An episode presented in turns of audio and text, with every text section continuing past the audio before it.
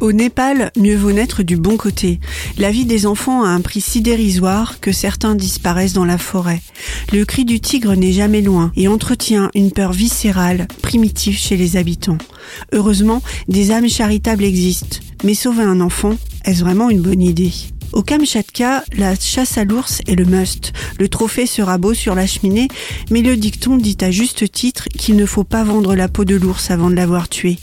Tigre, ours, ces grands mammifères sont rusés. Le chasseur pourrait devenir la proie. Le safari pourrait tourner au cauchemar. Tiens d'ailleurs, les cauchemars hantent les nuits de Lior. Tuer l'ours lui permettra-t-elle de dormir enfin ou est-ce le début de son cauchemar justement? Animal de Sandrine Colette est un roman addictif à découvrir dans votre bibliothèque ou en poche chez votre libraire préféré.